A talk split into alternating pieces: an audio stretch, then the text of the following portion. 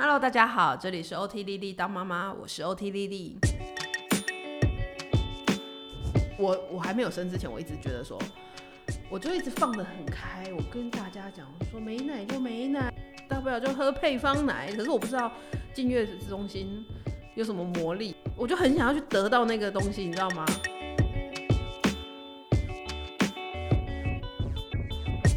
个人产后忧郁的时候，我觉得很多妈妈应该跟我一样心态是，我我第一个念头不会想要去挂精神科或者是去医院求助，嗯、因为你那时候会觉得说，啊，我就是好累好，Google 上就是有一堆讲法，然后婆婆妈妈婆那就是有一堆讲法，每个人都是育儿育儿大师，然后每个人都跟你讲说啊，其实就这样子啊，小孩就这样带就好，可是其实根本不是啊，我就才开始找了丽丽来。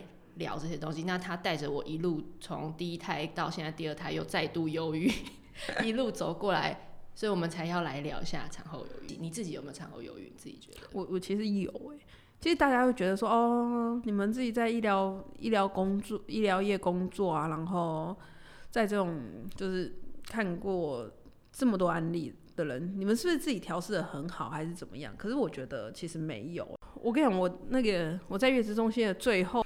然后我就回，我就回医院去发发油，发那个蜜月蛋糕这样子。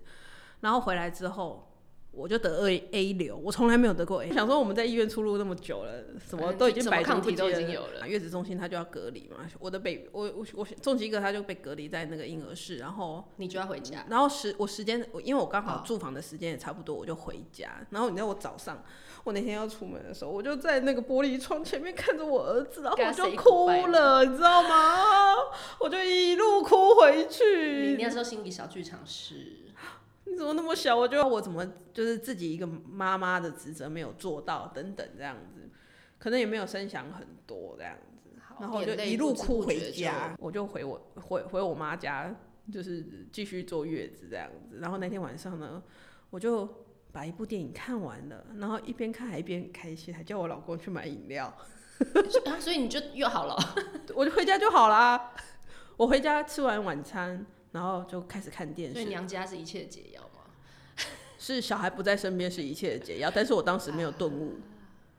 所以其实你回家反反而转换一个环境，然后你然后我也不需要，我也不需要时间到就要时间到就要挤奶的时候，反而就整个人就轻松。反正就觉得说啊，反正小孩现在在在月子中心，然后好了，我我我母乳也送不过去，没关系，那就那个就就喂配方奶，然后我也不用顾小孩，我也不用半夜起来，然后就突然觉得过得很开心，你知道吗？嗯，然后睡得很好，然后隔天呢奶量就多了。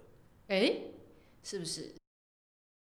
我我还没有生之前，我一直觉得说，我就一直放得很开。我跟大家讲说，没奶就没奶，大不了就喝配方奶。可是我不知道进月子中心有什么魔力这样子，我就我就很想要去得到那个东西，你知道吗？你说得到奶吗？不是，我跟你讲，最重要的原因是因为他就是。月子中心有一个说，你喂五天就可以获得什么东西，喂十天就可以会连续喂十天母奶就有得到什么东西。然后你知道，我就我也不知道哪根筋不对，然后得到什么奖品，就是你说，比如说，就是比如说尿布一包，尿布一包，然后什么餐椅呀，我真的被这种小小利，对小利益，然后就你你好当响当当的好一个医疗人从业人员，对，我不知道我不知道着了什么魔，你知道吗？然后我就为了那个。然后我就一直持续的不断的哺哺乳，然后把自己弄的就是醒着就是在喂奶，睡着就是在那边想喂奶的事情。对，然后也没有好好休，也没有完全没有办法好好休息。我就是一只乳牛住在，然后又没有奶。对，我真的觉得很崩溃。小小插曲就是胸部大真的没有不一定比较多奶的。呸呸呸！我婆婆就是觉得说。就用了一个很质疑的眼神说：“嗯，你没有奶。”然后眼睛看到我的内衣内衣这样子，然后我是真的。我跟你讲，胸部大，太多人都会这样讲。对，而且就会讲说什么呃，反正你都不是已经在那边就只是吃跟睡而已嘛？就是、屁，就是为什么会没有？就很累啊。然后就一直要你，就是说啊，没关系，多挤就好了，没关系，小孩多来吸就好了。你你你水喝一点，多喝一点啊！你要你要亲喂啊！你要让宝宝刺激你的乳头啊！然后屁。多，但是我个人呢，奶太多，我后来退奶，我吃遍所有退奶药跟退奶什么麦芽什么有的没有都没用，我跟你讲，就一个晚上完全不能睡觉，两个晚上完全不能睡觉，这超痛哎、欸！一个礼拜你奶就退了。我跟你讲，睡眠就是奶最大的敌人，但是就是好死不死，我们在小孩一出生，我们最没有办法就是睡眠。适度的休息，要适度的休息，抽离，让队友或者是其他可以帮助的资源来帮助你，其实是一件蛮重要的事。你要，你要，我我们自己要懂得放开来，也不要有罪恶感。我我我是很容易没有罪恶感的人，所以所以我突然就看完电影之后，才突然想到说，哎、欸，对哈，哎、欸，我生了我生了小孩，我生了一个小孩，哎、欸，我们家我们在那里他从怎么样了这样子，嗯、对啊。真的耶，我觉得其实就是产后忧郁，有时候常常就是因为你一直被一个一个 routine 追着跑，然后你就一直陷在那两三小时的循环里面，不管是你要弄睡他，嗯，然后你要你要你你怕他喝太少喝太多，嗯，那就是他你你抽离不了，就是嗯，哎、欸，喝太少喝太多，我们在讲我们在出卖我们一个朋友的故事，他。我们有个朋友 也是高中同学，他远在新加坡，他就他就也是在我们的聊天群里面，然后突然就说他很怕他女儿就是吃太多，对他女儿好像真的超会吃的，好像什么什么初月中就是什么一百八什么之类的那种。我我我现在对数字有点不太确定，但是就是很多，就是很多。然后他就是有点担心，他觉得说小孩又吃，就是吃完然后都，他就觉得已经很多，然后他还在哭，然后他就不想要再喂他。对。然后我心里想说，拜托，你可以吃，就是他那个大小，他那个年纪可以吃，就是一个非常重要的事情，吃得下就好。如果你的小孩当然低于那个生长的那个三趴五趴之下的话，你当然一定要注意说他的喝的那个量一定要有一定程度。可是如果你的小孩在一个很正常的 range 里面，那你其实可以不用担心，就是他吃多吃少，你也食量大。你你身边一定有食量大，然后跟食小鸟胃的的的朋友啊，那你为什么不去说你为什么没有吃到哪一个哪一个程度啊？大人都有不一样的，何况小孩？没错，所以体质不一样啊。嗯，而且那时候其实我们那时候也是问他说，那他活动力就他喝完有就是饱到吐吗？还是他？没有，他说喝喝完睡超好的，那我们就说 那就好了。那表示他就是需要，他就是需要，他就是真的还是饿。最重要是训练那个规律啦。对啊，弟弟那时候也有录过影片来讲这件事，规律的重要。规律最重要的目的是什么？让妈妈能够预测自己什么时候可以休息。我跟你讲，这件事情真的很重要。我说的抓他规律是，你没有好好的去观察他什么时候哭，他那个哭是要喝喝奶还是要大便这样子。你每一次就是被他追着跑，就像有一个人一直在后面跟你讲说：“哎、欸，要吃饭了，哎、欸，要尿尿了，你怎么都还没有准备好？”其实很多的时候，你焦虑的地方其实是你你的休息时间不够多。规律为什么要记录？是因为每个小孩真的都不一样。对啊，人家有的人说是三个小时喝一次，四个小时喝一次。对。可是他可能就有一个他比较喜欢的 cycle。有一天我就觉得，哇，我那天睡得好好哦，我睡满六个小时起床，哎，起床之后这样子。心情很好，然后一打开眼睛看到中基哥躺在那边，那我就突然惊惊觉说怎么办？胡须张，你昨天有没有起来喂奶？他说我没有啊。哈，那他他他他六个小时没有喝奶了，会不会怎么样啊？然后胡须张那个时候被我叫醒，很不爽，他就说不会怎么样，就是会很饿而已啊。对，我跟你讲，超多妈妈会有这个检讨，就是。小孩好不容易真的睡得很安稳，然后很睡很久，我都去 check 他鼻息耶，就是他他他肚子有没有在呼吸，有没有在动？因为我我突然就觉得说，我这样跟他缠斗了这一天，然后突然你突然那么安静，对，是一定发生了什么事，噎到已经窒息，还是还是怎样？我我都会我都会，我跟你讲，我就是一直去 check，然后自己又不好好睡觉，哎，对，我就就会惊醒啊，就是真的没有准备好的话，你就是惊醒，然后就去摸摸他的鼻子，然后就嗯。有呼吸，有呼吸，然后我就我我收回来的时候，我就心想说我在干嘛啊？我真是有病。对，我觉得这真的每个妈妈都会碰到。对，而且还会幻听，你就会，你就会觉得嗯，是不是我是在哭？胡须章有一次就是他好不容易睡了，就是开始刚开始睡过夜的前几个几前几个礼拜，然后我们就在客厅看我们的电视，嗯，就是看看我们的影片这样，然后我就突然说，哎、欸，他是不是在哭？啊，你赶快进去看这样子。然后，然后他就真的跑进去说，没有，他睡超爽的啊，没错，就是幻听。小孩滚到地上的经验嘛，我我有，我两次。那你当然是觉得哦，拍一拍没事，没有没有肿，你就会觉得说哦，好像没有事。可是你知道重机哥讲话其实是比较晚的，然后其实我就很担心，我就。流着眼泪，就是常常就是半夜流着眼泪，然后问问问胡须章说，是不是五个月的时候我给他从床上掉下来撞到头，影响了他的语言功能？你是不是我我是说丽丽很有戏，她高中就是这样这么浮夸的一个人。我觉得我超有事的，然后我老公就说，你有事吗？那个都已经五个月以前，五六个月以前的事情，就完全没有根据的事情，真的不是吗？然后其实我到现在。因为因为重机哥就有点傻，我我说的傻就是他的大动作发展很好，因为一个 OT 爸一对 OT 爸妈的状况的训练之下，他的出大动作其实表现的很好。我解释一下出大动作，就是说他儿子现在是那种飞天遁地，就是爬树啊、爬栏杆任何东西，就是都超厉害，什么骑马这种很夸张，他都他儿子驾轻就熟。现在两岁呃两岁七八七八。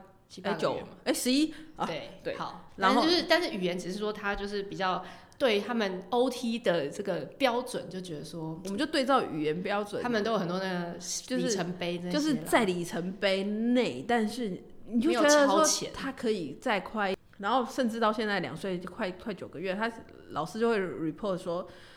哎、欸，他在学校很容易晃神啊，这样子，就是有的时候 就是就是尿完尿完尿尿完尿，然后还在那边看了一下，然后就老师叫他都没有听到，这样子就会晃，老师就 report 最近就 report 会晃神，然后我还是忍不住想到，很想跟胡旭章讲说，这是不是他五个月的时候 撞到头的样子？然后后来看看胡须章有的时候也会失神的站在那边，然后我就想说，这应该是遗传吧。哦，这我完全同意。以胡须章失神的程度，我完全觉得就是只是遗传的，是不是？对对，但是你还是忍当妈妈，就是你忍不住他到两岁。我跟你讲，就算他到十二岁，他出现什么事，我可能都还会想说，是不是五个月的时候让他摔到地上造成的关系？因为你就会觉得说，那就是你在过程中没有小心，你就是会妈妈永远都会自责啊。欸、可是可是我跟你讲啊，这件事我也是有摔过嘛，然后我摔过也是第一时间马上就问那种。小孩已经大的那种妈妈就说：“啊，我是摔要怎样去医院？什么？”然后大家就会都会说：“哦，你这是只是摔第一次吗？” 就是差不多就是很多次，然后小孩真的有就是呕吐的状况再去，就是呕吐。对 对啊，就是所有过来人的妈妈，你问他们摔这东西，每个人新手机摔第一次、两三次基本。对，而且而且我我们家是那种，就是常常就是才摔第一次哦，十十几分钟之后还再摔第二次，就是我觉得是一个连环级的概念。我每次都就是瞪我老公，因为因为明明就是他才刚刚才哭完，然后才那个，然后又玩一玩又又摔下去。